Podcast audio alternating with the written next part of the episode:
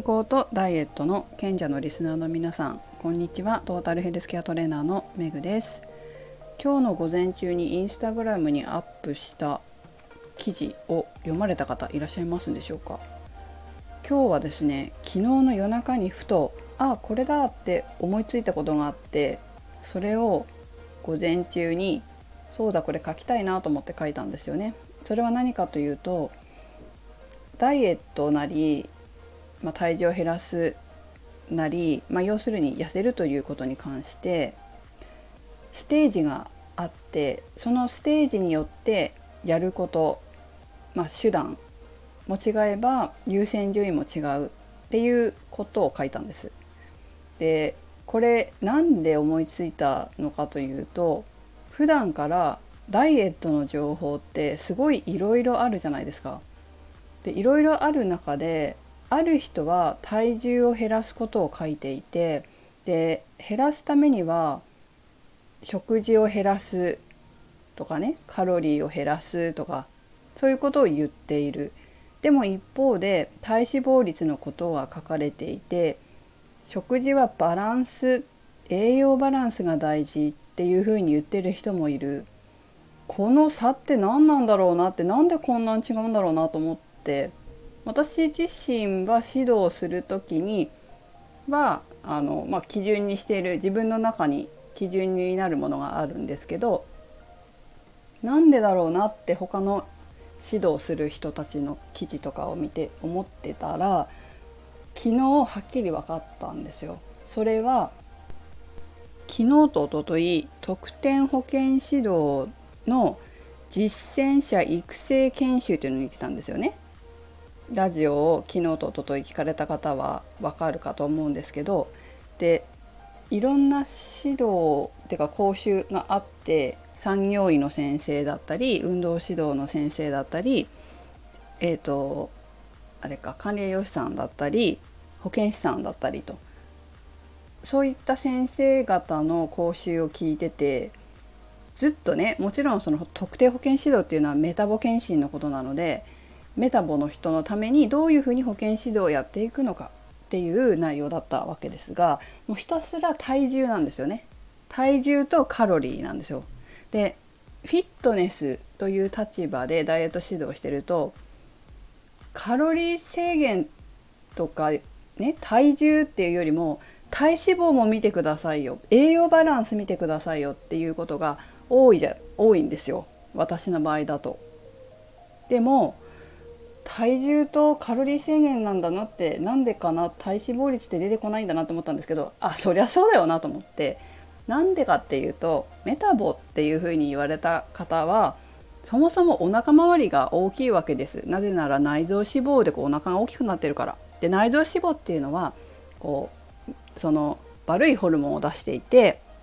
血圧を上げたりとか血糖値を上げたりとか血中の脂質の濃度を上げたりとかして体に害を及ぼすようなホルモンを出しているわけですよ。だから医療者側としては保健指導する側としてもそうですけどもとにかく内臓脂肪を減らしたいんですよ。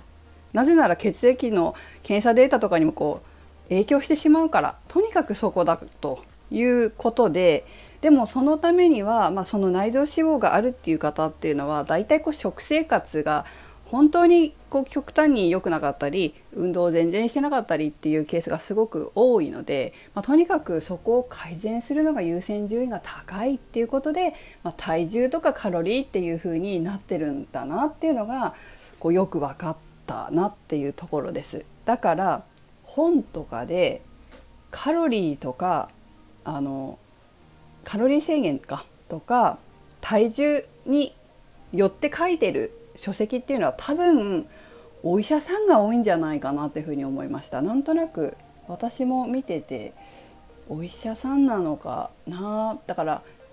メタボとかの指導をする方そういう血液検査のデータとかも良くないっていう方の指導をされる方っていうのはどう考えても医療の人ですよね。フィットネスの人たちはそういうことしませんからそういうことできないですしね。そうするとこうやっぱりその人のステージによってどうしても指導内容って分かれてくるわけですよ。なぜなら例えば私が見る方とかだとえーと、標準なんだけど測定値自体は標準なんだけど綺麗になりたいっていう方もうちょっと脂肪を減らしてそして、まあ、脂肪といっても内臓脂肪じゃなくて皮下脂肪ですから皮下脂肪を減らしてそして、えーとボディメイキングしたいっていう方の場合になってくると摂取してもらうっていうか気をつけなきゃいけない栄養っていうのがカロリーとかじゃなくなってくるんですよ。それに運動だってとにかく歩け歩けじゃないわけですよ。ボディメイキングになってくると別に走ることも体に負担なんていうかな体重がすごい重いわけじゃないから体に負担もかかりにくいし、まあ、初めてとか運動全然してない運動不足っていう人がいきなり走ると良くないけど、まあ、そうじゃなければ走ることだってできるしいろんなスポーツもできるわけですよね。筋トレだってできますし、まあ、別にメタボの人だって筋トレ今はねあのいいっていうふうに研究結果で出てるケースが多いから別に筋トレはしていいんだけど、まあ、体に負担かかるとかあのなんかこう基礎疾患持ってたりするといろいろ考えなきゃいけないことがあるからまたそれは別なんですよね。それはやっぱり専門のそのメタボとか基礎疾患持ってる人に対する運動処方ができる人っていうか私健康運動指導士だからそんなできなくもないんですよ。まあ、だ専門でやってないから今ずっとフィットネスだからあのあんまやってないだけであって、まあ、私の場合は前も言ってますけどそういうふうになる前にそのメタボって言われる前の人が来てほしいし何て言うのかな予防でちゃんと予防で来てほしいしメタボにならないようにちゃんと基準値の方に入って健康でいられるような体づくりをするっていうことを私はやっていく方が自分のその使命っていうかに合ってるなって思うからそこはやらないんですけどまあとにかくそのそういう私が予防のためにこうお客様として対象にしている方ともう本当にそれこそね保健師さんたちが対象にしている方々っていうのはもう全然こう体の中身が違ってステージが違うわけでしょ。やっぱそうすると